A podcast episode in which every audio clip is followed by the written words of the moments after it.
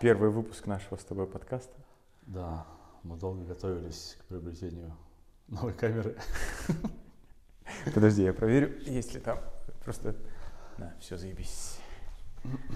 Да, у нас новый звук и новая камера, поэтому это первый подкаст «Длинная волна» в 2021 году, который выходит в новом видеоформате. Мы благодарим Гарика за предоставленное помещение, художников за предоставленные картины, Максимальное Авито. количество психоделических цветов. Авито за мебель. И у нас что с тобой? Первая тема, которую мы хотели обсудить, это итоги года. Насколько их вообще нужно подводить? Нужно ли? И для чего люди это делают? Почему так важно подводить итоги? Ты подводишь какие-то итоги? Я, знаешь, я все время сталкиваюсь с тем, что хочется подвести итоги, но непонятно чего. Ну, то есть ты обнаруживаешься в ситуации, где ты вроде как должен подвести итоги, и не понимаешь, из чего они должны складываться, потому что все, все процессы очень растянуты по времени, можно подвести итоги недели, месяца, но года какой-то слишком обширный промежуток. Ага. Как будто хочется его сделать либо покороче, либо подлиннее. Да, я столкнулся с тем, что подводя итоги года, люди в основном пытаются в уходящий в год на его все невзгоды впихнуть свои какие-то косяки, что у них что-то не получилось. Ну, как было с самоизоляцией. Вот самоизоляция показала, что мы не занимались йогой и саморазвитием не потому, что у нас не было времени, а потому что нам это в пуп не впилось, и это навязанные нам кем-то идеалы, да? То здесь, вот подводя итоги года, ну, выжили и слава богу. Так ты каждый год выжил, слава богу. Просто ну вот- да, надо радоваться таким вещам. Мне кажется, сам год такой, э, ну, прям давит на тебя, что ты должен его закончить. Я вообще, если честно, не сильно разделяю вот этот всеобщий оптимизм, что, дескать, 20 год закончился, а 21 будет вообще заебись. Ну, потому что как, это как ограничение коронавирусное, что заведения работают до 11, а потом, значит, нач- наступает очень жесткий период вируса, и тогда уже нельзя сидеть в этих заведениях. И также здесь, что мы вроде как отбили 1 января, и вирус должен закончиться, и пандемия должна закончиться. Ага. Но это возвращение, это не возвращение к нормальной жизни, а это адаптация. То есть мы не можем, то есть это как бы, Нам, наверное, просто нужно что-то, чтобы мы переш- сами придумали свой этот рубеж, перешли его, и чтобы все в нашей голове произошли эти изменения, которые требуют этого внутреннего ресурса, чтобы потом, ну, как, бы, как будто бы начать заново. То есть мы можем сами это все себе изменить, придумать себе какие-то новые дела, планы, цели. Ага. Это просто одна из тем, которую я хотел с тобой обсудить. Я столкнулся с ней в книжке Карлина, когда он нападает на эфемизмы, на эфемизмы, потому что это очень весело. Я даже шутил эту тему, что я позвонил в пиццерию возле дома, которая Рустик пицца. Звоню и говорю, я к вам через 15 минут приду, сделайте мне пиццу с пепперони. И мне женщина, а там работают э, ребята, которые с ближнего зарубежья. И она говорит, знаете, у нас технические проблемы. Мы не можем оплатить картой. Я говорю, «Как- как- какие технические проблемы у вас? У нас повар застрял в лифте. А я, а я просто знаю, где эта пиццерия, и там нет лифта. Я говорю, где повар застрял? Говорит, ну у себя, дома, в лифте. Я говорю, так возможно не у вас технические проблемы. Она говорит, да, но мы не можем приготовить вам пиццу. То есть у нас какой-то год, который легитимизировал все прососы. То есть меня больше всего это раздражало, что раньше мужики, которым я звонил, там договаривался о встрече, ну то есть э, м, мой круг общения взрослые мужики за 30. И никто там два года назад, год назад не сказал бы, ой, я что-то себя нехорошо чувствую, я, наверное, лучше останусь дома. И предупредил это там за 30 минут до встречи. То есть это как бы стопроцентная, стопудовая отмазка чего-то не делать. То есть у нас вот это вот, э, не знаю, как не распиздяйство, а Легими- Легитимизированное распиздяйство. легитимизированное распиздяйство. То есть это раньше было как-то неудобно сказать, что ты из-за сопли проебешь встречу. Ну, это как-то люди ходили на работу до последнего, потому что им это надо было. А тут, видите ли, мы спасаем мир, сидя дома. Эта мечта сбылась. Да, да, да, это очень популярная что. Слушай, ну я сам стал этим пользоваться, и мне Ну, ты человек практичный, Саш. Не, я на самом деле прям в один момент у меня была какая-то встреча, типа в 40 километрах от э, Питера в городе Ломоносов. Я туда один раз съездил, и на следующую встречу я позвонил, говорю, давайте, все уже научились пользоваться зумом, скайпом, вот этими всеми делами. Я что-то себя неважно чувствую, у меня очень подозрительные симптомы, давайте мы лучше онлайн это все сделаем.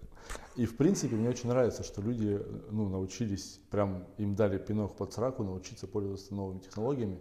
Те, кто в какой-то момент для себя уже решил, что я там слишком стар для этого, я мне привычнее так, они как бы вынуждены стали переходить на эти онлайн способы связи, и зачастую это действительно гораздо удобнее.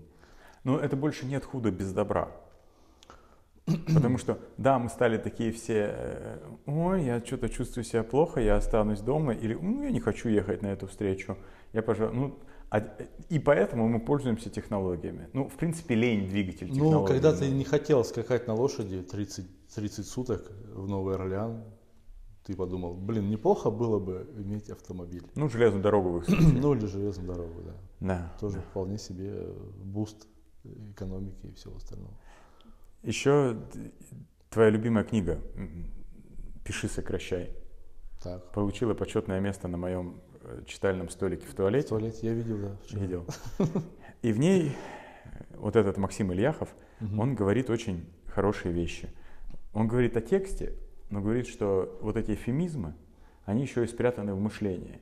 И это признак слабости. То есть, когда мне сотрудник пиццерии не может сказать, наш повар, скорее всего, с Бадуна, э, наврал нам, что он застрял в лифте, и мы а, то есть прямо... ты не поверил, что он застрял в лифте? Я не поверил, что он застрял в лифте.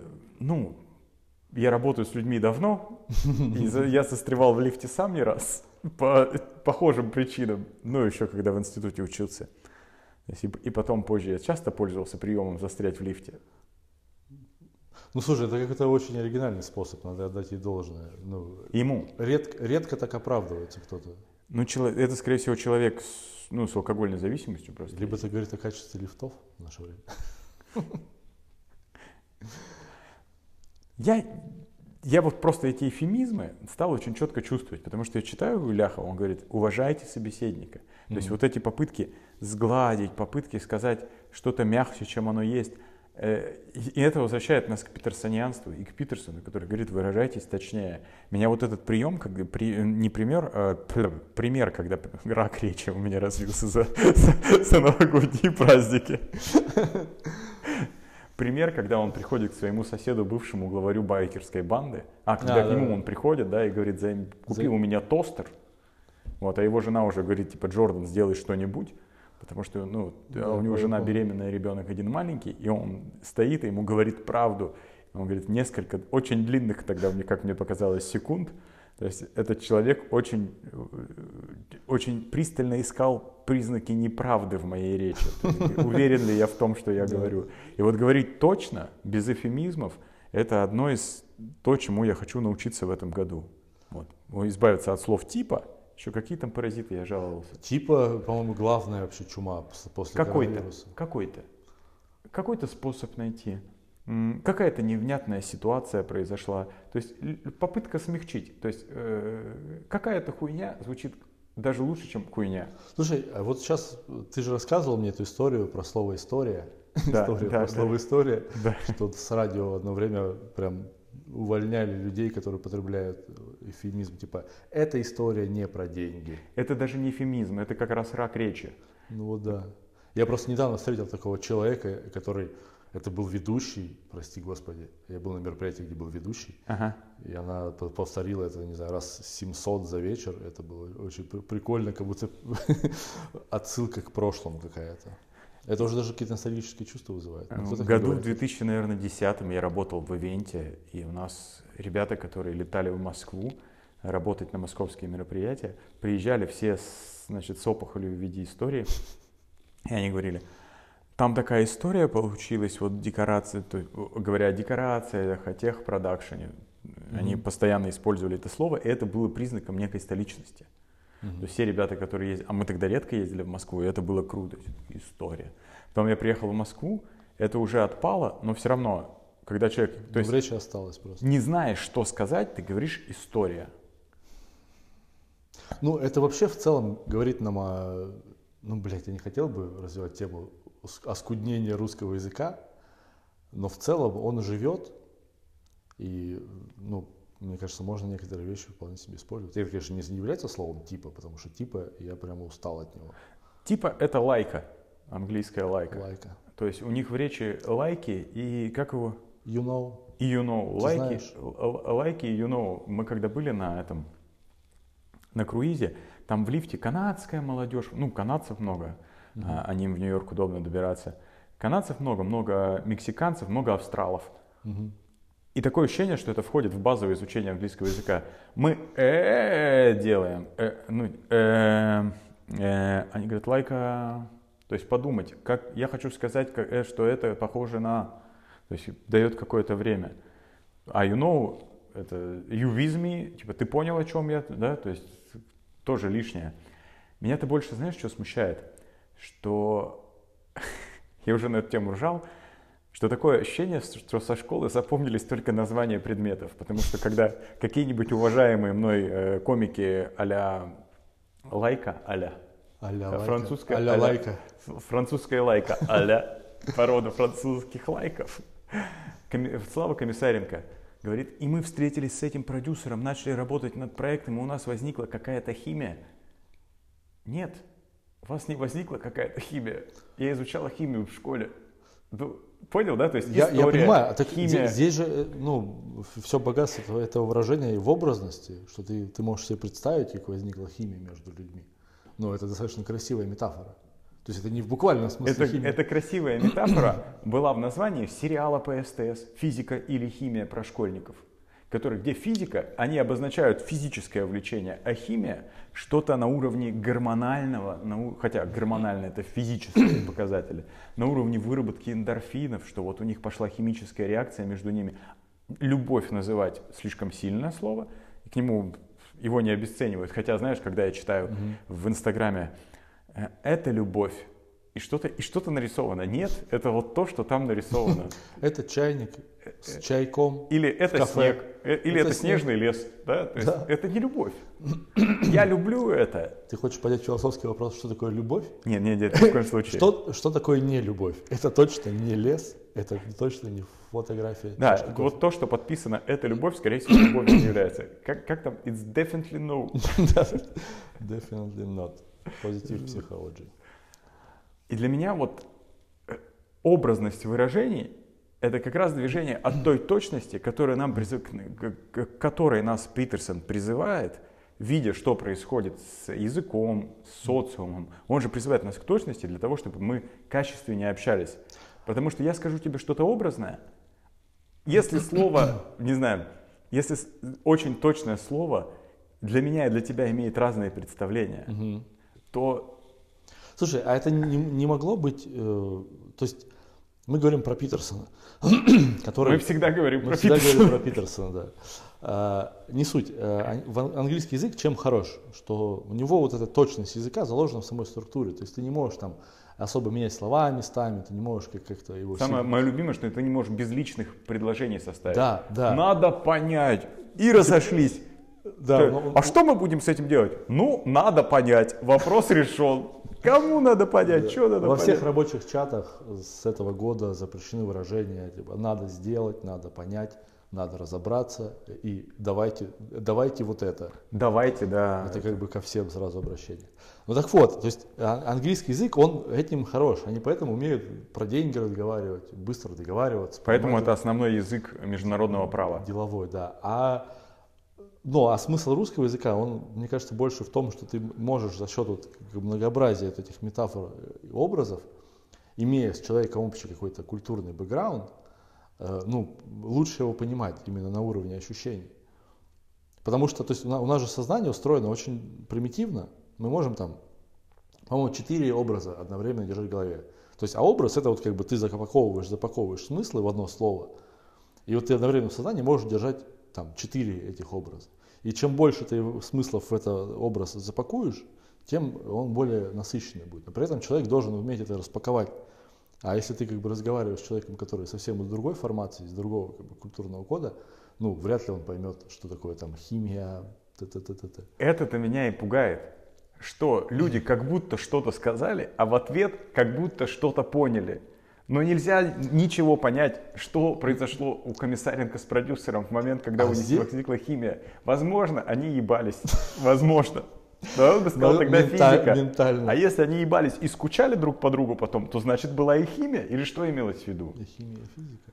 Ну, мы тут приходим ко второму правилу Джордана Питерсона, что если вам что-то сказали, лучший способ проверить, правильно ли вы поняли, вы говорите, правильно ли я понял что, и проговариваете то, что вы поняли. И если человек подтверждает это, вы можете продолжать беседу. Это очень хорошая практика, она очень усложняет коммуникацию, но иногда стоит попробовать. Мне мать родная заявила, какой ты нудный. Когда я попытался с ней выяснить, что конкретно она хочет от меня добиться своими вот этими фразами. Она сказала, какой ты нудный. Я говорю, мне жена тоже так говорит, но я вас вообще-то с собой не заставляю общаться. Она сказала, да, и пошла. Но кто-то должен говорить такие вещи. Кто, если не, не мама и жена? Ну, мне проще тогда остаться нудным, чем быть вот в позиции, как будто я понял, что мне сказали. Человек, хотя я видел, что он ни хрена не, не имел в виду конкретного, когда говорил. То есть вот это вот продемонстрировать осведомленность, продемонстрировать свою вовлеченность, да, но быть вовлеченным или быть э, информированным не обязательно. Ну, опять же, здесь получается, э, ну, правило хорошего тона в общении в целом и логичного общения, что надо не говорить не ты нудный, а я чувствую по этому поводу и говорить, что ты чувствуешь. Я чувствую, что ты меня заебал. Могла сказать Ну, твоя мама. Да, да, да. Но мне кажется, это, больше э, более родители должны решать, потому что, ну, если родители будут говорить, я чувствую, ну, хотя это может вырасти. Это другие- хороший вопрос вообще про родителей, потому что я прям, ну, достаточно давно понял, что родителей есть смысл многому учить и многое рассказывать. Ну, глупо на них навешивать многое и отвешивать- навешивать э, ответственность за наше воспитание, вот это вот все. Они достаточно странное время жили. Сейчас я часто общаюсь с психотерапевтами, с психологами, и все, большинство работает по модели, которую придумал Зигмунд Фрейд. Зигмунд Фрейд же Аналитик. первый придумал, что вот есть кушетка, на ней лежит человек, и ровно час за 100 швейцарских франков он этого человека слушает. То есть бизнес-модель выглядит так. Приходит человек, ты ему говоришь, ты за собой тащишь огромную тележку дерьма. У меня есть лопата, и я в час буду одну лопату говна сбрасывать. Тебе будет чуть-чуть легче. Хорошо, договорились. И, соответственно, чем больше эта куча говна, или чем больше ты убедил человека, что она у него большая, тем больше ты откидаешь. по сто- Швейцарских франков. по 100, да. Сейчас эта сумма 100 долларов. В Москве она 6 тысяч рублей. У нас в Москве чуть-чуть другой курс. Вот. Но по, по всему, там в Америке 120-150 долларов хороший специалист тебя вообще как с куста снимет за один прием. А, 12 обязательных в страховку входит. Посещение. Это, кстати, удивительный факт, я недавно про него узнал, что мне кто-то рассказывал из знакомых, у кого бизнес в Штатах, что типа чувак ну, начал проседать работник. Ну, то есть он что там раз не пришел на работу, второй раз не пришел на работу, там по уважительным причинам, там что-то поссорился. Ему начальник вызвал, сказал, товарищ, тебя вот в страховке положено, иди мне отчет на стол, что ты сходил к психотерапевту. Разбирайся с проблемами, ты, мы теряем деньги, братан. Да. И вот э, с точки зрения этой модели, если человек придет, ты ему скажешь, у тебя с собой целая тележка говна, потому что ты не уделил время своему развитию, ты не сформировал собственные И это, ц- эти слова ценности и ориентиры. Го, го, говном еще Да, сверху, это сверху падает говно. А если ты ему скажешь, что это подарки родителей, то ты Да, говоришь, «А, которые очень все- грубо выкинуть. То есть все проблемы из детства. Ты говоришь, эту тележечку ты в детстве случайно зацепил. Сейчас мы с ней разберемся. А к детству у нас такое нежное отношение. И родители, они уже просто вот так вот, ну, вот так у них, такая жизнь у них была. Вот поэтому они к тебе так относились. То есть все хорошо. И выстраиваются там отношения с родителями. И, в общем, человек там платит по 100 франков или по 100 долларов. Все налаживается. Поэтому у нас сейчас очень люди, как бы, опять же, легализовали свое, то есть у меня все проблемы из детства. Вот это вот у нас основное сейчас э, постулат. А какая разница, откуда они? То есть я просто вот замечаю, что у у меня вот люди делятся, я прям могу четко разделить из знакомых, кто пользуется услугами психотерапевта, а кто нет. То есть э, люди, которые пользуются, они хотя бы вот этот ну, процесс решения проблемы, они его ужимают до вот этого там часа в неделю или сколько-то. Да. И как бы все остальное время они такие, ну, наблюдают за собой, а потом решают проблемы в отведенное время. А люди, которые не занимаются психотерапией, они как бы все время, то есть он и прокрастинирует в решении проблемы, и все время в них находится, и пытается решать, и вроде бы лень, и их слишком дохера, и он как бы в этом состоянии все время пребывает. Еще мир пытается это все рефлексировать. Да, да, и ищет там подтверждения своих каких-то загонов. Ну, то есть, э, вообще, мне кажется, 21 век должен стать веком все-таки психотерапии какой-то, в какой-то момент. Ну, если кого-то и надо чинить на этой планете, то, то только че... нас. Да, да надо человека чинить, конечно. Просто ты сказал родителям, что их надо много чему учить, а у нас, ну вот, там такие, как Карлин говорят, да у нас общество так сформировано, что родители, они в некой непогрешимой позиции находятся долгое ну. время для ребенка. То есть, представляешь, человек, а, который не занимался психотерапией, вот он, значит, там как-то сформировался криво-косо, вот у него такие-то взгляды, там, и он получает человека и начинает ему передавать свое кривое мировоззрение. Да. Как маленький человек узнает, что оно кривое? Никак. Он будет думать, что это нормально.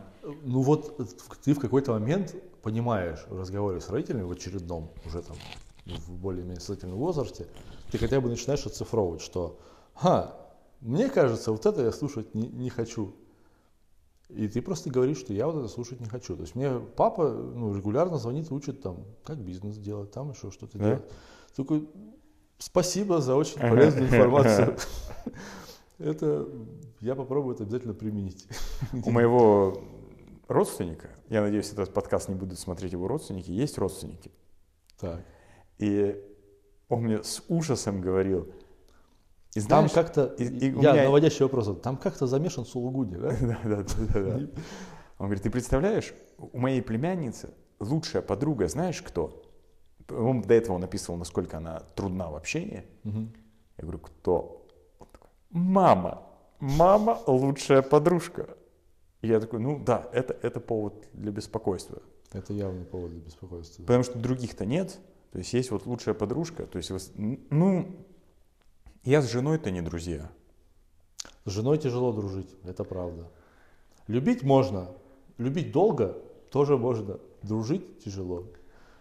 Это нужно разделять очень-очень четко. То есть это семья, жена это семья, а друзья не всегда семья. То есть зачастую семья это не друзья, потому что ну, нет таких, ну, таких отношений. Я к тому, что родителей чему-то учить есть смысл, если они это делают, ну, то есть, если они сами хотят, то есть их нельзя научить. Да, да. Ну, их хотя бы можно научить в том смысле, что то, что тебя касается, что ты можешь выстроить свою коммуникацию с ними. Ты можешь, ну, говорить, что вот это я не хочу обсуждать, вот это там не знаю, неуместно там и так далее. Ну, то есть ты можешь выстроить какую-то границу там в беседе. Ну, ты я коммуницируешь теперь... с ними же как бы ртом. Я теперь слушаю тебя и вычленяю у тебя слова, которые типа. паразитируют на твоей типа и типа. какой-то. Какой-то типа. Да, это большая проблема, э, которую надо решать, безусловно. Говорят, сильно помогает художественная литература. Но мы что-то упоролись по этому, этому всему научпопу. Художественная литература не заходит в последнее время как-то. Научная фантастика. Я Лавкрафта читаю. А? Может, его в оригинале надо читать? А он его и так-то невозможно читать в оригинале. Это самый, самый нудный писатель вообще по заверениям. В чем там сила образов? Или настроение в чем? У него конкретно кукуха текла. Прям конкретно. Прям с самого начала. Вот. Он как бы от хорошей жизни такие вещи не, не пишет. Я чуть-чуть почитал биографию. Не то, что хотелось бы пересказывать и рассказывать. Мне тоже стало очень важно читать биографию человека, то есть как, когда написана книга, как написано, то есть что вершиной творчества являлось, то есть где она относительно этого, этой вершины находится, данная mm-hmm. книга. И вот книга «Две жизни», которую я тебе рекомендовал, которую мне Роман Кожаев, который, я надеюсь, будет смотреть этот подкаст, он мне подарил эту книгу, и потом спросил, наивно? Я такой, наивно, но из-за того, что она написана в 60 там какой-то, в 60 каком-то году, бывшей солисткой Мариинского театра, оперной певицы, которая просто не имела доступа к этим знаниям.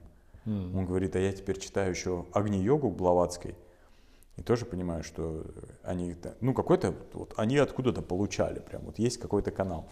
Это подтверждает мою теорию, что женщины подключены к космическому каналу, потому что нет другого объяснения их поведению. Причем, когда я шутил эту херню, моя жена сказала, так это так и есть, в чем шутка? Э, Так у них абсолютная уверенность в связи с космосом. Потому что мне жена периодически заявляет, там, я чувствую, что будет вот так. Я говорю, хорошо, как это связано с реальной жизнью?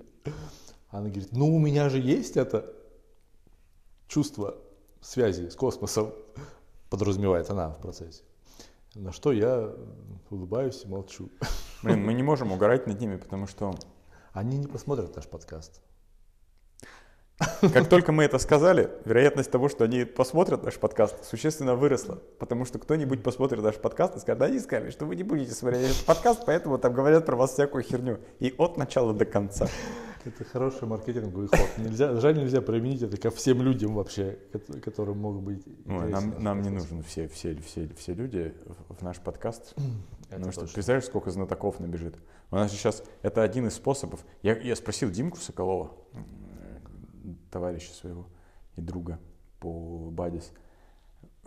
Скажи, почему люди... А, Влад Супунов, Влад Супунов, прости, Влад, Влад сказал. Я говорю, почему людям так важно высказывать свое мнение? Что это за атака своим мнением других людей? Почему у нас даже... Ладно, хрен с ним, тебе дали право иметь своего мнения. Почему меня лишили права не иметь своего мнения? Я дома лишен этого права. Мне жена подходит и говорит, что ты думаешь по этому поводу? А я по этому поводу не думаю. Вообще, принципиально. Я говорю, а я могу Это мой осознанный выбор. а, е- а вот если бы ты думал, я говорю, что за заход такой? Если бы ты думал, я бы на эту тему Если думал. бы я подумал, да, то когда я подумаю, я об этом сообщу. Так вот, не иметь своего мнения я не имею права, а оказывается теперь еще и не имею права не высказывать свое мнение. Хорошо, я там, допустим, еще недостаточно интересен для широкой публики, поэтому на меня не давят. Но когда там некоторые интервью Питерсона, когда его спрашивают, Про какую-то левую херню да, абсолютно. про которую он вообще не говорил. Он говорит, да я на эту тему не думаю, я на эту тему не говорю. Говорит, а вы скажите свое мнение, потому что от того, какое у вас мнение на этот счет, зависит, какой вы человек. Да нет же, ну нет же. Я, я сегодня утром, э, лежа в кровати, открыл ТикТок. И первый видос, который мне попался, там была нарезка из этой, э, там какая-то панельная дискуссия, там был Нил Деграсс Тайсон, еще какие-то видные американские ученые. И там человек говорит, что, ну, вы понимаете, вы, мы живем в культуре, в которой как бы хорошим тоном считается уважать мнение других людей на любой вопрос, что «а мне так кажется». Знаете, мы выяснили, что звезды устроены так, а мне кажется, что вот так. И он говорит, нет, нет, вы не имеете права иметь мнение на то, в чем вы не разбираетесь, и в том числе, э, о чем вы не думали. Это приводит меня к мысли, что у нас еще легитимизирована профанация. Профанация всего. То есть, опять же, мы релятивистское поколение, потому что идеалы наших родителей пали, Два раза. да, их обманули два раза. Я, я читал, э, перебью, э, читал различия поколений, как самое простое объяснение различия поколений, что поколение вот кто там у нас сейчас зумеры, мы миллениалы, а до этого кто там. Ну, короче, вот наши родители, у них было два пиздеца в жизни, то есть упал Со- Советский Союз, а потом были 90-е. И у них как бы полное разочарование, они все время находятся в стадии накопления и подготовки к очередному пиздецу. Ага, да. А у нас был как бы один пиздец в 90-е, который мы так доста- чуть-чуть застали. А потом абсолютно безоблачная жизнь. Относительно. Спасибо происходящему в последнее время. Вот. А ну, зумеры, которые сейчас, у которых вообще абсолютно безоблачная жизнь как бы была, то есть а- они не понимают, то есть мы настолько не понимаем друг друга, у нас очень маленькая разница, но мы настолько не понимаем именно из-за того, что у нас были пиздецы, и мы как бы тоже немножко к ним все время готовимся, что мы знаем, что это все может кончиться, это все может сломаться, что-то может всегда произойти, а у этих чуваков вообще нет такого. Что говорят буддисты на этот счет? По поводу жен буддисты говорят, действительно, человек состоит из пяти потоков, один из которых это мозг как чувствующий орган, который принимает сигналы. Так. Соответственно, когда же наши жены говорят, что они подключены к космосу, они правы с буддийской точки зрения, а мы с этой точки зрения спорить не можем. А петерсонианство достаточно э, христианская э, такая Но он же жестко, жестко Он жесткий, да. угорает. Там полная аллилуйя, что называется. Он объясняет же, это очень классно. У меня подруга, которая когда я стал делиться со всеми э, откровениями Питерсона, а она живет в Европе, Маша, привет. Вот, и она такая говорит, ой, у нас уже два года все по нему как угорели, но типа сейчас к нему очень настороженное отношение. Я говорю, а что это вдруг? Ну он же типа ученый, он там верит в Бога. Вот. А ну он же объясняет, в чем суть религии, в чем смысл религии. Это единственная вещь, которая отвечает на вопрос, что такое добро и зло. И мне доста- абсолютно достаточно этого объяснения. А мне у него нравится определение добра и зла, что единственное определение зла, которое он может привести, это когда человек осознанно и намеренно причиняет зло и боль, боль другому человеку. Что вот это зло. Боль? Да. Страдания. А второе, про что говорят буддисты, что а вообще не на что опереться. Это источник страдания. То есть как только мы на что-то уперлись, мы обречены страдать. То есть это Классно. дух и неудовлетворенность, а это я не помню, как это называется, но это одна из основных, там, там их не так много, то есть что не на что Ну, опереться. привязанность. Привязанность к убеждениям каким-то. Ну, она как-то по-другому называется. на самом Не, деле. привязанность ты можешь в рассуждениях не на что опереться. То есть, если ты правильный буддист, ты не войдешь в спор, потому что тебе не на что опираться. Все можно подвергнуть сомнениям. Просто у нас вот это релятивистское отношение к миру, что и почему там у меня, а я считаю, что звезды выглядят так, потому что каждый день выходят новости о том, что британские ученые сказали, что этот был неправ, этот был неправ. То есть все, мы бежим по мосту, который рушится. Я не знаю. То есть, ну, Ну, лю- любой спор начинается э, с того, что вы договоритесь о терминах. Ну, то есть худшее, что можно делать, это спорить о терминах, потому что спор даже не начнется. привет, Тимкин. Вот. А потом ты просто, вы договоритесь о терминах, создаете себе вот эту конструкцию, и внутри нее играете вот этот гребаный пинбол. Ну, то есть максимально бессмысленное занятие. Ты чуть-чуть добавляешь туда один термин, и все рушится. Поэтому- Кон- Коняев правильно заметил, что любой спор это либо не договорились о терминах, либо не договорились о цели. Да, да. Он невозможен в, в прочих случаях. Поэтому мы сегодня не спорим. Ни с кем. Нам не с кем спорить. Э, Да, мы хотели подводить итоги года, но как будто бы незачем. И, и- и не время. А мне нравится, что это все расшатало. Что вот были какие-то ну, непрочные конструкции. На примере бизнеса это сильно видно, что когда Мгм. он начал трещать по швам, то есть люди вот, вот на тоненького вели свою, понимаешь, деятельность, прям на тоненького. То есть там кто-то, у кого-то вся прибыль была заложена, в, не знаю, в, в какой-нибудь обналичке Мгм. или на каких-то, они где-то были на птичьих правах. И как только все пришлось ужесточить, э, то есть те же самые, то есть не получили субсидии те, кто не был устроен официально на работу. Мгм. То есть все, кто получали зарплату в конвертах, соснули хуйца. Ну, как Да. примерно 80%. А для многих это был единственный способ э, быть прибыльной компанией, это платить не в белую. Соответственно, эти компании лопнули. Вот. То есть это оздоравливающая штука. То есть это такая стряска, все таки раз. Просто почему-то, и меня это сильно удивило, когда началась вот эта пандемия, нас закрыли дома и начали выходить в, в- в Инстаграме, в главном источнике информации о том, что действительно происходит в мире. Это действительно важно. Да. Начали попадаться сравнения поддерживающих мер в Европе, в Америке, в, э, в Северной Европе и в России. Да. Я смотрю и думаю, а с чего принята э, э, за основу такая точка зрения, что нас кто-то должен поддерживать. То есть кто-то должен поддерживать. Почему? Вот кто-то, кроме человека, Так, его должен поддерживать.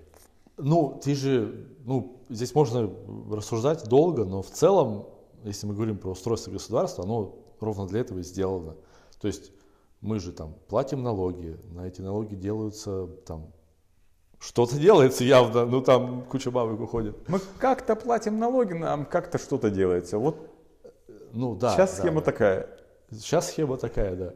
Но в целом задумано прикольно было изначально. На бумаге прям идеально. Ты платишь, у тебя дороги, светофоры, фонарики ночью горят в парке. Ага. Вот это вот все работает. Метро ездит, э, как бы бензин привозят. Ты как бы есть инфраструктура. И это вот все часть инфраструктуры. То есть ты платишь за безопасность. Ты платишь за то, что у тебя вот Ну, есть армия там, ну, я как бы не милитарист, я против насилия. Но в целом устроена система так, что мы платим за то, что, ну, если придет там кто-то, вроде как должны защитить. Я не уверен, что там все так будет работать, но в целом э, как будто бы так. Возможно, ну, сама система глупая. Очень прикольно в Америке сериал эти «Космические войска», когда показывают а, да, да, с, с чуваком из офиса что он, мы только что 2 миллиарда денег налогообложения, до налогоплательщиков просрали. Как у них вот это, это же степ над тем, что происходит в Америке. То есть у них народ голосует за программы, то есть парламентарии mm-hmm. сидят и говорят, мы представляем волю народу, народ не хочет больше финансировать космические а, там, компании. Но вот я подумал, а если прилетят инопланетяне, мы скажем, Владимир Владимирович, вы президент, вы должны были это предусмотреть. Мы хотим пенсию, ну, не знаю. Я думаю, это за пределами его полномочий явно. Ой, извините, будет звук неприятный. Это, я тебе точно говорю, что как только прилетят инопланетяне, оказывается, что? скажут, у нас деньги шли не туда, мы какой-то северный поток развивали, вместо того, чтобы, вместо того, чтобы э, с помощью разведданных определить, что близость значит, первого контакта, вероятность первого контакта очень высока у нас. Ни переводчиков, ни ничего нет, мы не готовы. Поэтому нас там всех взяли в плен космические желешки какие-нибудь.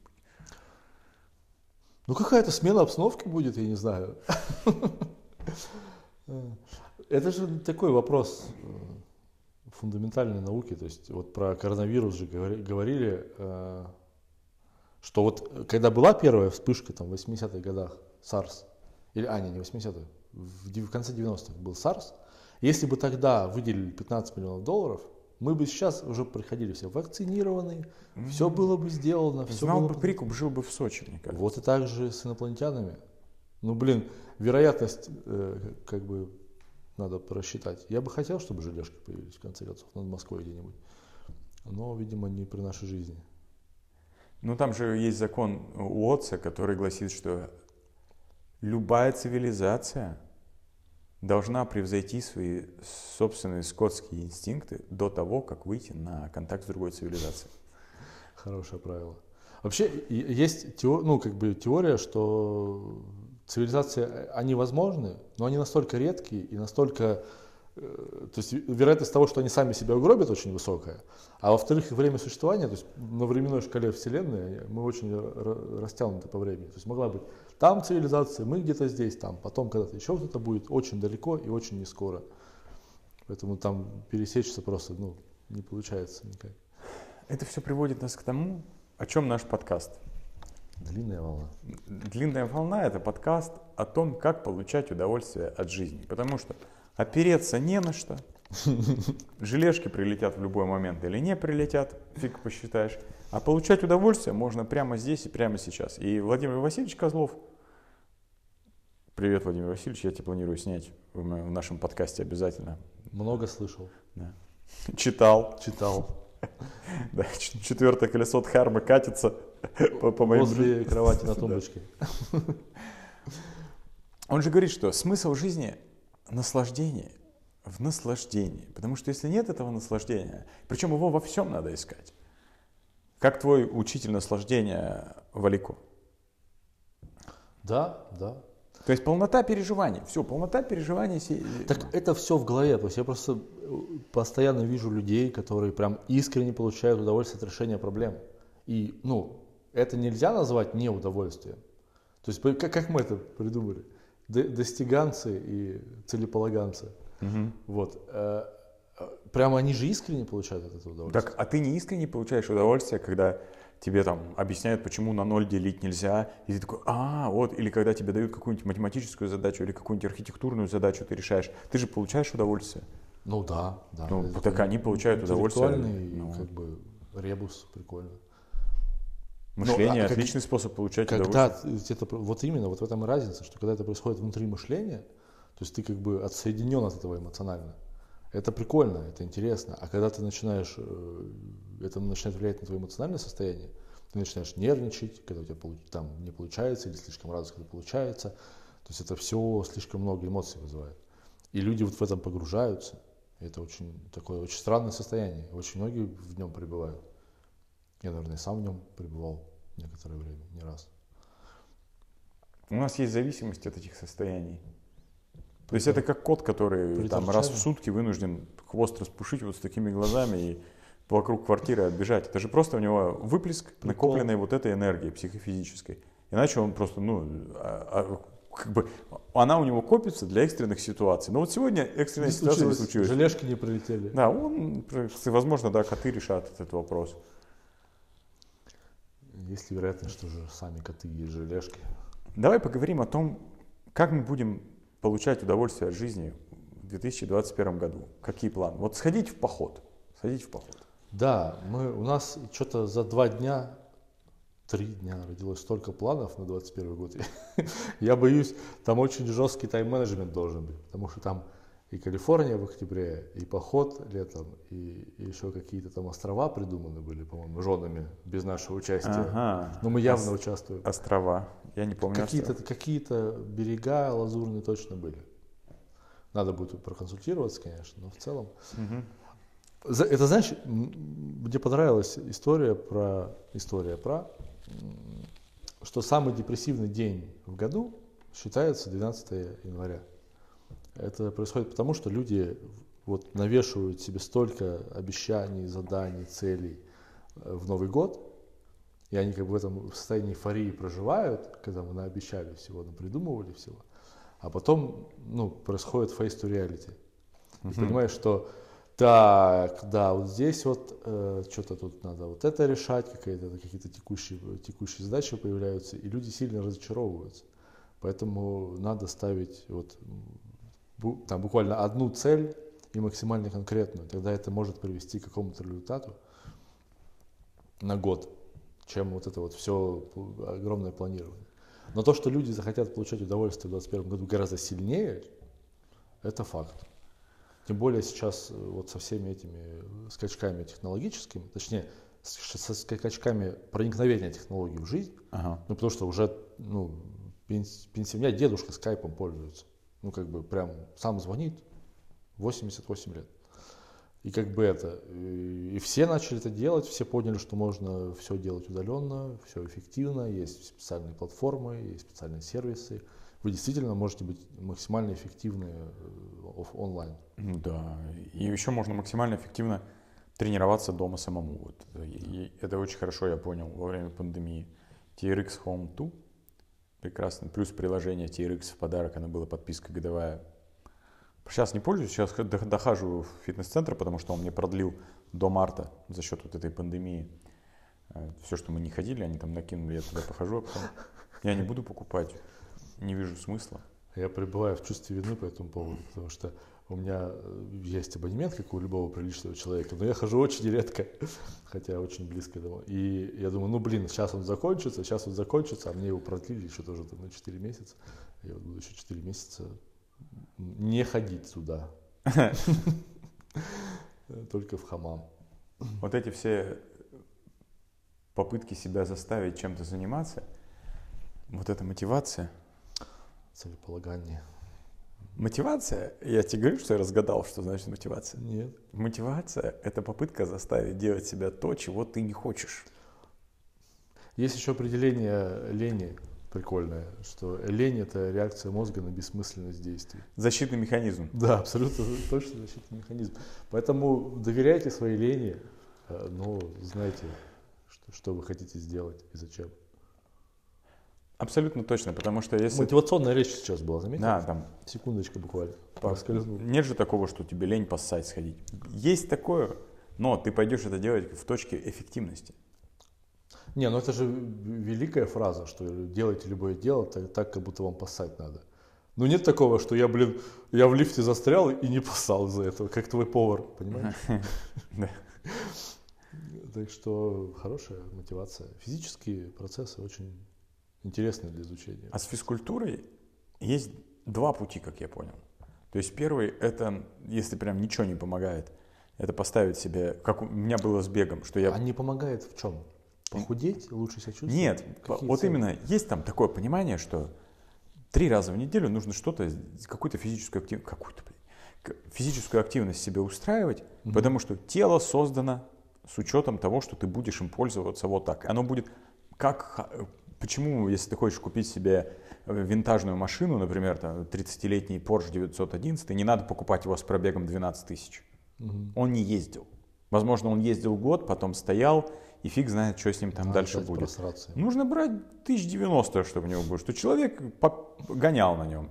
Да, х- да. хотя бы по 3 по 4 тысячи он гонял, соответственно, масло менял. То есть машина функционировала, ее можно покупать. Мгм. Также и туловище. Если оно нагружается, значит в нем там все, все работает. И это в, в долгосрочной перспективе обещает тебе какой-то профит. Какой-то. Очень выгодно, говорят.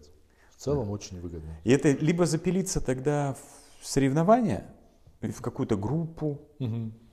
Я назову этот под какой-то подкаст. Какой-то, какой-то выпуск номер один. Какой-то фитнес. Да. В, в- в группу, запилиться на марафон. Подготовка. Беговой?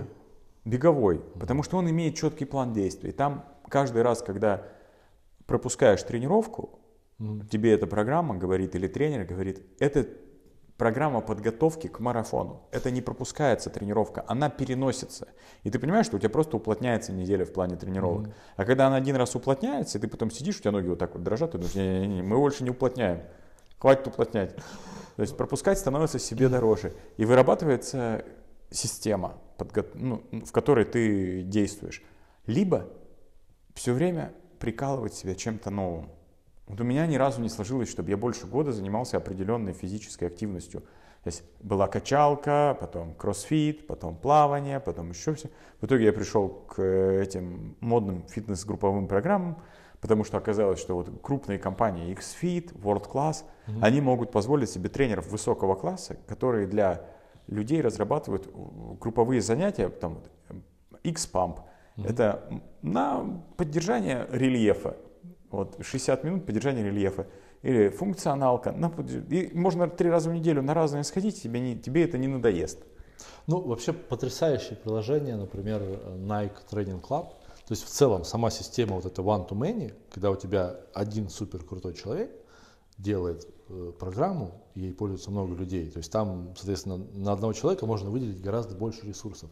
На продакшн, на подготовку, на само качество специалиста. Потому что вот этот весь э, институт индивидуальных тренеров, ну, это, конечно, всегда лучше там для средне взятого человека, какого-то Мгм. средневзвешенного, но явно не дотягивает по качеству. Там они приходят к необходимости уникальности ради уникальности, потому что каждый тренер, Ну, бренд. ему нужно себя стигматизировать чем-нибудь. То есть я была там такая, стала А, такая. типа, Я- контраст изменений. Да, типа. я, это моя авторская методика, которая есть только у меня, потому что нужна... Это просто твой метаболизм. Да. Нужен- нуж- нужна уникальность. И это же есть сейчас у подавляющего большинства тренеров, я имею в виду коучей, психологов, всех инфо-цыган, потому что они не, на источники не ссылаются. Очень редко ссылаются на источники. Я скомпилировал это, там взял бессознательное Юнга, добавил психоанализ Фрейда, и все это, значит, сверху присыпал Сдобрил кокаином Зигмунда Да. Фрейда. Да, и, и словами Джо Диспенза рассказываю. Получается вот так. Да классно. Ну, я не против, когда ты стоишь на плечах титанов. Стой, пожалуйста, тебе так удобно. Да. Стой, но не пизди. Но если ты говоришь, я это все придумал, у меня вопрос, почему ты трешку берешь в час? Братан, ты такой умный. Я бы на твоем месте преподавал где-нибудь в Гарварде. Просто на должности постоянного профессора. 540 тысяч долларов в год. И служебная квартира. Нормально. Там же в Гарварде. Да, почему? Это же, да, блин, мы же живем в это вот в- время метазнаний. То есть вот ты сказал про эту э, две, две реки или как книга? Две жизни. Две жизни. Что она вот, у нее не было источников информации, она поэтому придумала, написала там, через Да. канал, неважно, неважно как. Через канал. Но э, суть в том, что сейчас у нас такое количество информации, то есть ты можешь до бесконечности компилировать, то есть ты, тебе не нужно придумывать новые идеи. Тебе, ну, ну, это как бы с одной стороны интересно, то, что ты погружаешься вглубь, с другой стороны нет пространства э, для того, чтобы люди, вот как эти древние э, йогины, которые, как говорил Пятигорский, они уходили от людей просто потому, что им стало скучно, они уходили в пещеры, медитировали там месяцами и придумывали всякие прикольные вещи, типа математику, шахматы и как бы такие вот вещи. И, возможно, они где-то есть, Но в нашем вот поле присутствует то есть это бесконечное переформатирование одних идей, других идей. Чем хорош Питерсон? Он, ну, там прям как тоже как Гуржиев. Он, Питерсон, это там на 70% Питерсон, потому что Гуржиев был на 90% Гуржиев, а Питерсон, ну, где-то 60-70. Это очень хороший результат. Ну, Питерсон еще и очень уважительно относится к источникам. Все примеры, все эксперименты точно. с ссылками на, на эти исследования, на эти эксперименты. Всех авторов указал. Достоевского печатает курсивом от начала до конца, не рвя абзацы. То есть это, у него очень уважительное отношение к тому, на, на ком он стоит. Ну, это научный труд. То есть научный труд, труд так и пишется. Да. Это не всегда легко читать. В конце карты смыслов больше 900 ссылок. То есть, дочитав карты смысла, можно сказать, да, теперь осталось только ссылки. И еще на лет 18. Э, и еще там присесть. Да. Мы обещали выбрать э, мыслителя года. Мыслитель года. Мыслитель года Учитывая, что Питерсон сильно в 2020 году повлиял, был во, во многом нами распространен, но появился Хокинс, человек ворвался, умер, да, уже умер, и его книга «Отпускание» произвела сильное впечатление на меня, на твою жену, на, на, те, на тебя. Да. И Роман Кожаев, который эту книгу достал, просто она как будто вовремя Особенно вот это введение, когда, возможно, вы уже пробовали, и он перечисляет все да, практики. Четыре страницы. Четыре страницы просто смеха, там включая, что гидроколонотерапия. Да-да-да. И почему-то, и почему-то вы не достигли результата. Возможно, потому что вы не там искали, вы искали вовне. Поэтому я буду голосовать за Хокинса. Твой кандидат? Я склонюсь что действительно Питерсон вошел в 2019 году максимально плавно, максимально в нужное время. И действительно 2020 год э, скорее про отпускание, потому что происходили такие вещи, на которые глупо было даже пытаться влиять, и ты ничего не мог сделать, кроме как отпустить. Потому что Питерсон, ну, не знаю, лично у меня был такой год, когда вот надо было консолидировать ресурсы, четко обозначить границы своей ответственности, все понять, объяснить самому себе и делать максимально честно. Да. А вот э, Хокинс действительно отвечает на вопрос, что а когда, а что делать, когда ты ничего не можешь с этим делать? Только отпустить, только расслабиться и только ну, попытаться понять, там, отсоединиться от этого эмоционально и понять, как бы, что с этим делать. Потрясающая книга, вот, а, она действительно производит такое впечатление, когда ты читаешь, то есть это как очень какой-то вкусный сладкий напиток, вот типа, если бы мы пили, это был бы лимончелло, знаешь, он просто с каждым глотком ты такой, муа, муа, муа, вкусно. Да, получаешь и удовольствие. От... Мы опубликуем это видео. Баратан. Баратан. Баратан. Мы же теперь можем э, не просто обещать размещать ссылки, мы теперь действительно можем это делать. Да, и напишите в комментарии, что и вы хотите отпустить и мы определим, кому нужнее всего книга отпускания и отправим вам почтой России, которая работает просто замечательно. Замечательно. Именно поэтому мы записываем подкаст на полчаса позже сегодня. Ну, там сложная была ситуация у женщины, она в Милан отправляла. Она в почте России устроилась работать 40 лет назад и до сих пор не уволилась. Они в Милан отправляли посылку, и там стоимость посылки была, она говорит, если вот первым классом 2 800, если ЕМС, то 2 300. И женщина говорит, дорого, а она отвечает, что вы хотели? Это Милан. Да, как моя любимая фраза в Москве, э, что молодой человек, вы что думаете, в сказку попали? Это Москва. Это Москва. Вот, это Милан.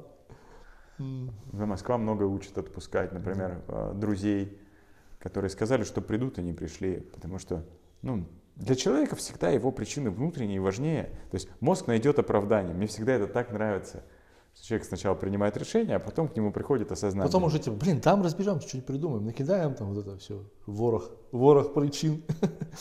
Да, это, кстати, тоже одно из правил жизни, что причина на все должна быть только одна, потому что человек, который приводит тебе несколько причин, он как бы тем самым хочет тебя убедить в этом. Причина всегда одна. У меня очень часто бывает такое, что я человеку говорю что-то нет, и начинаю заранее оправдываться. Это вообще хороший вопрос. Э, это сильно зависит от культурного кода, потому что я пытаюсь в свою жизнь ввести вот это вот, четкое, однозначное нет, или там да, или информаци... ну, куда Ага. информационный стиль, или как информативный стиль. Инфостиль. А, инфостиль. Помнишь этот мем? Изучаю инфостиль, причина веская, когда делаю сообщу. Да, да. А, и Ты пытаешься ввести в себе... э, Да, а, ну и как бы ну, не все готовы к этому. То есть многие, я сейчас часто очень слышу, что вот ты грубый, ты там не это невнимательный, там еще что-то, ты не думаешь о чувствах других людей. Мгм. Очень ну, странное вообще занятие думать о чувствах других людей в целом. Я когда прочитал... Не думать, размышлять. Да, когда прочитал, что чувства и эмоции человека принадлежат только ему, и ответственность за них несет только он. Я подумал, да нифига себе. А я всегда думал, ну как же так вот сделать неудобно человеку? Я занимался вот этой ерундой. А у меня еще есть более э, интересная, в этом году появилась реакция на мое поведение. Люди говорят, что я высокомерный. Это очень странно. Я, э, не знаю, если у таксиста плохое настроение, я с ним поговорю. Может быть, это и есть высокомерие, то есть попытаться... Не, ну давай определим, что такое высокомерие. Ну, то есть, может, объективно это так, просто у самого слова коннотация какая-то негативная. То есть, ну, может, обла- обладаешь рядом свойств, которые люди интерпретируют как высокомерие. Ну, и чё? Я вот эту херню прям отпустил. Да? Ну, в плане, что я перестал переживать. Ну, я прям, я понял, что я плохой человек.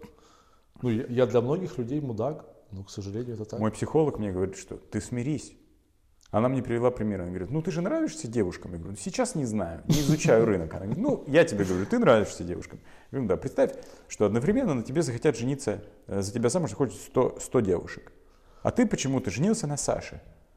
Получается, для 100 Не дев- на мне. на 100 девушек ты будешь плохим, потому что они хотели, а ты плохой отказал. То есть рассчитывать на понимание с их стороны не приходится, потому что... Получается, масштаб личности определяется количеством людей, которые считают тебя мудаком. Как-то так. А вот это неплохой вариант, мне нравится.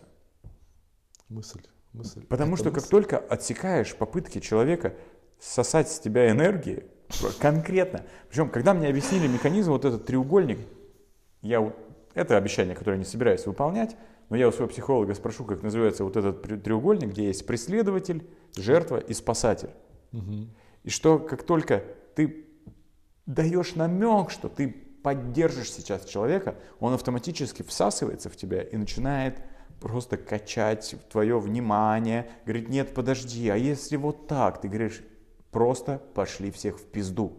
Он говорит, ну а если ты говоришь, или нахуй, два варианта. Два варианта. То есть не больше. Нет, ну а как же, а тогда... э, а». И вот здесь Типа, да, и реши- человек, он реши почувствовал сам. в тебе опору, и в этот момент сказать ему, тебе 34 года, Женя, ёб твою мать, да, ты не можешь сказать, потому что вы, видите ли, друзья, то ты не делаешь хорошо, ты настолько мудак, что ты человеку причиняешь сейчас вред, позволяя ему в бессмысленных рассуждениях искать какую-то пользу, которой там нет, вместо того, чтобы в своей жизни наводить порядок.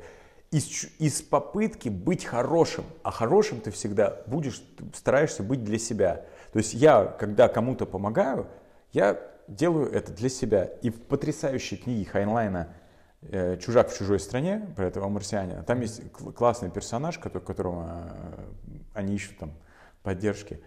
Они говорят, спасибо большое, вы мне помогли. Говорит, не благодарите меня. Она говорит, нет, ну вы мне так помогли. Я для говорит, себя.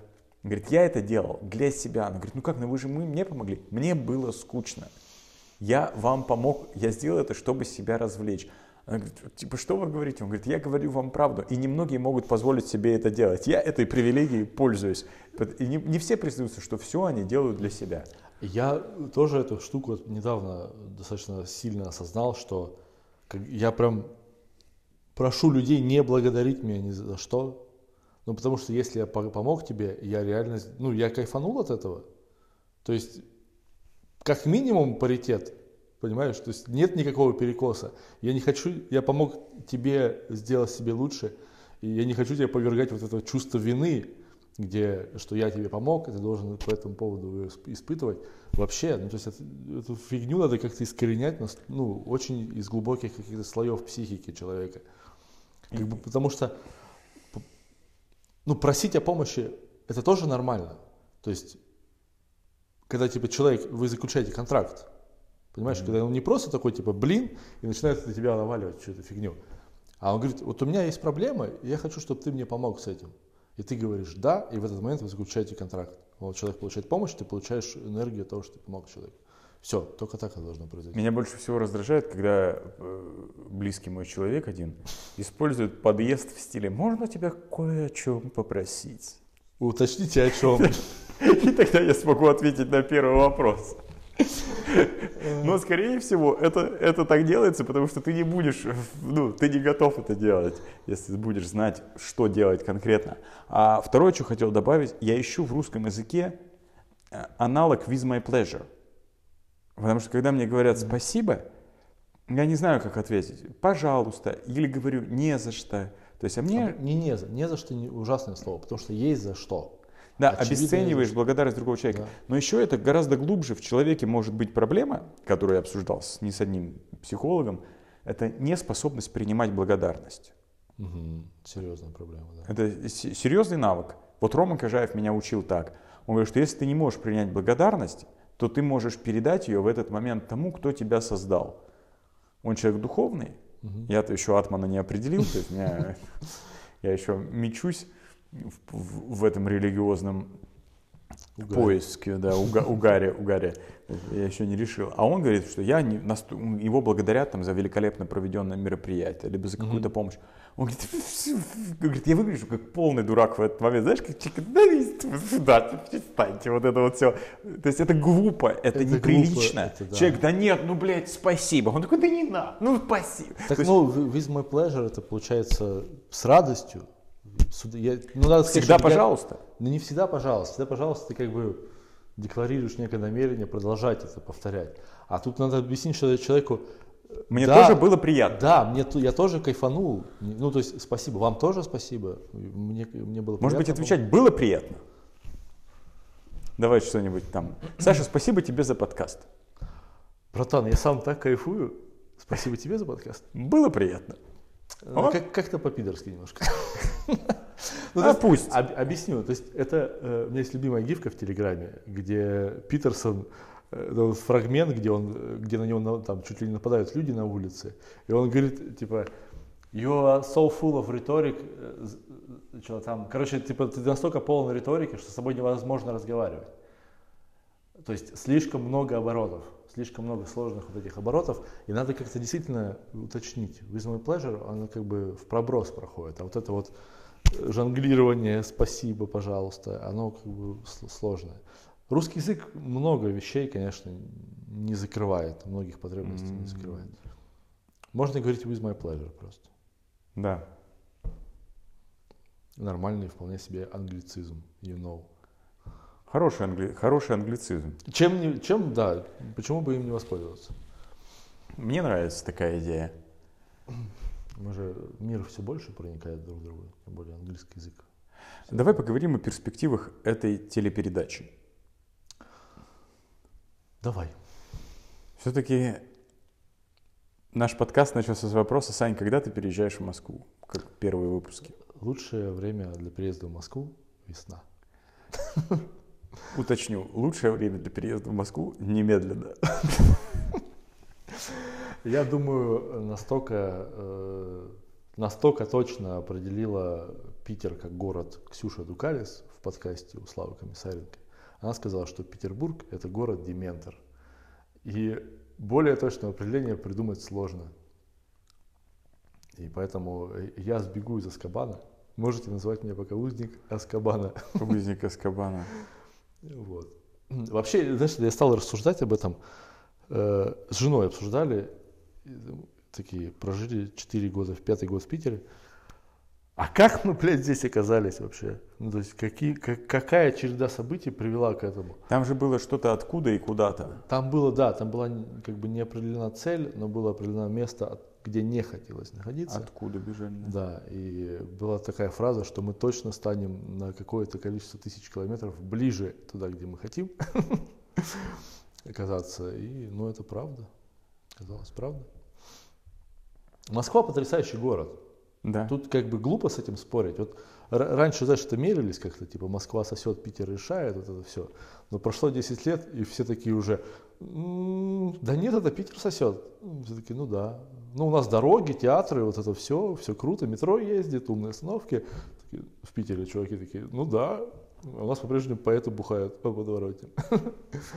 Как будто, знаешь, вот э, Москва, то есть Россия в этом смысле очень странное явление, потому что Москва, вот если взять как вот по системному мышлению, да, то есть система противовесов, мотивации, издержек, то есть Москва все делает так, чтобы просто сюда при все время приезжали больше людей. Типа мы сделаем удобнее транспорт, мы решаем проблемы с пробками, мы присоединили вот эту вот фигню слева внизу к Москве еще. Ну. Москва теперь в два раза больше. То есть все делается для того, чтобы люди сюда приезжали и работали там, занимались какими-то Да. вещами. Ну, это и есть сити менеджмент.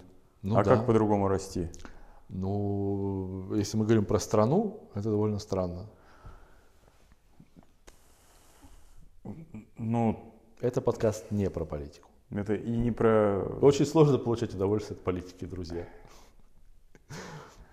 Единственный раз я получил удовольствие от политики, когда ты мне рассказывал удивительную историю, как во дворе нашего э, офиса первого была мусорка KFC, возле которой была гениальная маркетинговая акция. Кто-то положил в урну э, майки ЛДПР, которые нашли радостные бомжи, надели на себя и пошли копаться в мусорке KFC.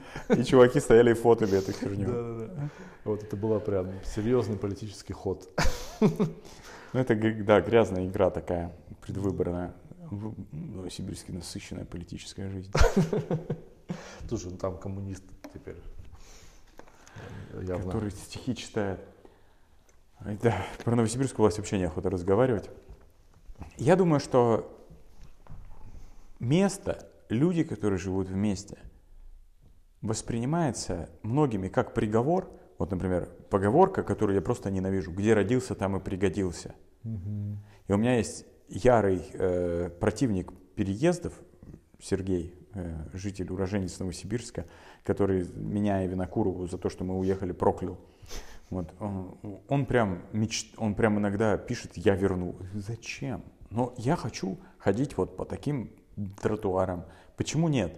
То есть кому-то достаточно, кому- кто-то хочет переехал, кто-то там подумал. Сейчас же есть вот эта волна в Сочи, Мгм. в Сочи все едут. То есть людям нравится более мягкий климат. Почему нет? Классно. Так вот, знаешь, э, вчера гуляли по Москве, я в очередной раз такой, похорошела Москва, похорошела. А, и обсуждали, что вот э, бывает вот это ощущение, что многие говорят про это, что ты там, допустим, переезжаешь с одного города в другой, как-то там улучшаешь, и у тебя вот это первое впечатление, то есть когда ты сначала радуешься, кому, как все круто вокруг, оно проходит, и типа уже не так круто.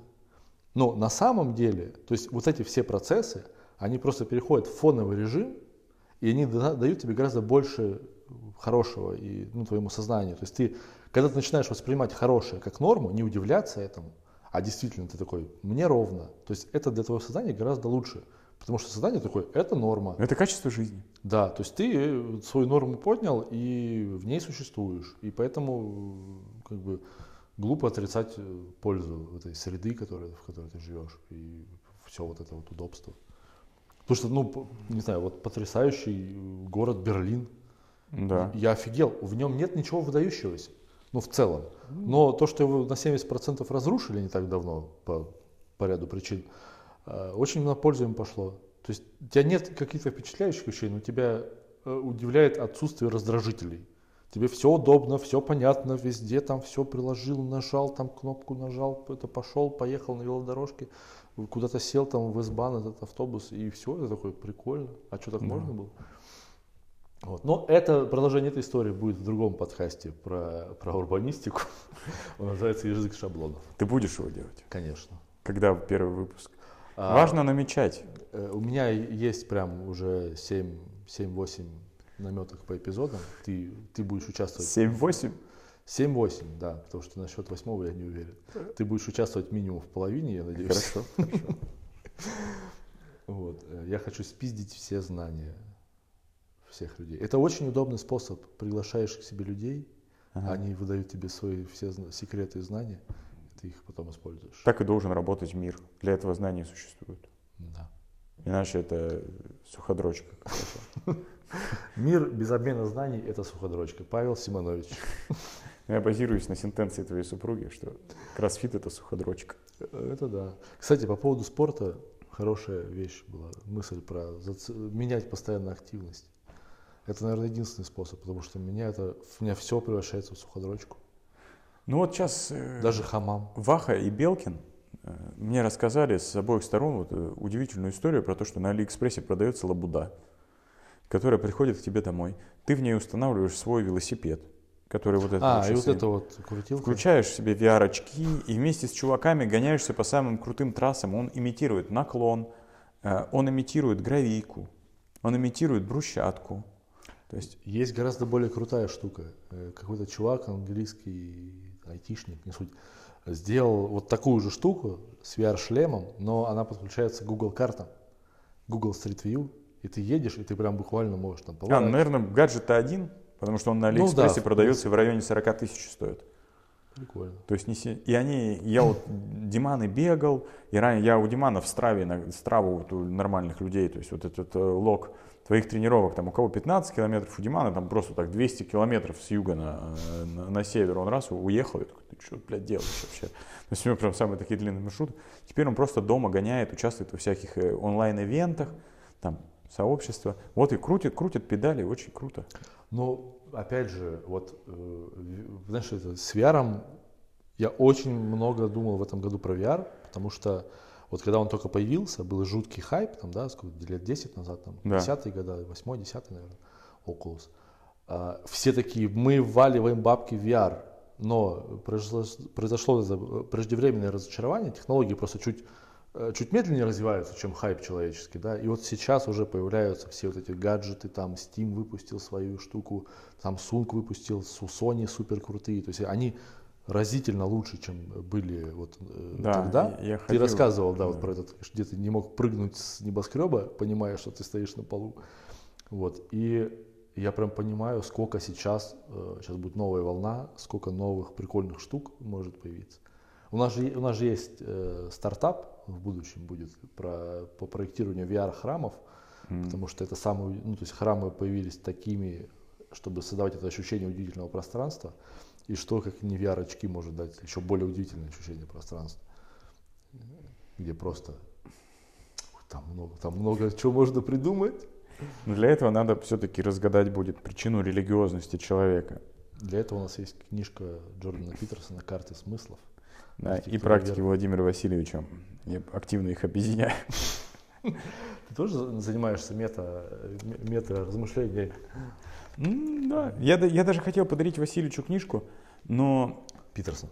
Питерсона э, именно карты смысла, потому что все-таки правила жизни ему, наверное, будет скучновато. Ну Но он мне рассказал историю, что когда у него в 80 каком-то году его прям очень сильно перло, и он хотел написать книгу по...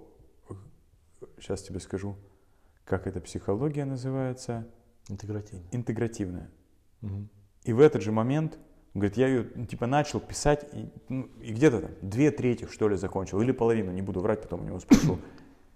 И ему приходит приглашение поучаствовать в переводе и написать предисловие к Уилберу «Интегральная психология», который вот э, Кен Уилбер. Он говорит, представляете, вот, вот, вот, вот так вот разошлись. А сейчас Васильевич заканчивает вечную психологию или психологию вечности, он еще не выбрал название, Мгм. где он четыре основных коана рассматривает. Там, почему мы религиозны, что, в чем смысл, ну вот эти вот основные. А мне кажется, что Питерсон это в картах смыслах как раз сделал. Только Питерсон рассматривает вещи в динамике, у него все схемы соединены стрелками. Мгм. А Васильевич, он фундаментально просто их раскладывает, потому что вот эти вот перебежки его не сильно интересуют. Потому что он, как настоящий буддист христианского происхождения, он за текущий момент. Он говорит, что вот в полноте пребывать в текущем моменте. Когда первый выпуск э, языка шаблонов? Фу, Подкидываешь неожиданные вопросы. А, Первый выпуск языка шаблонов будет, я думаю,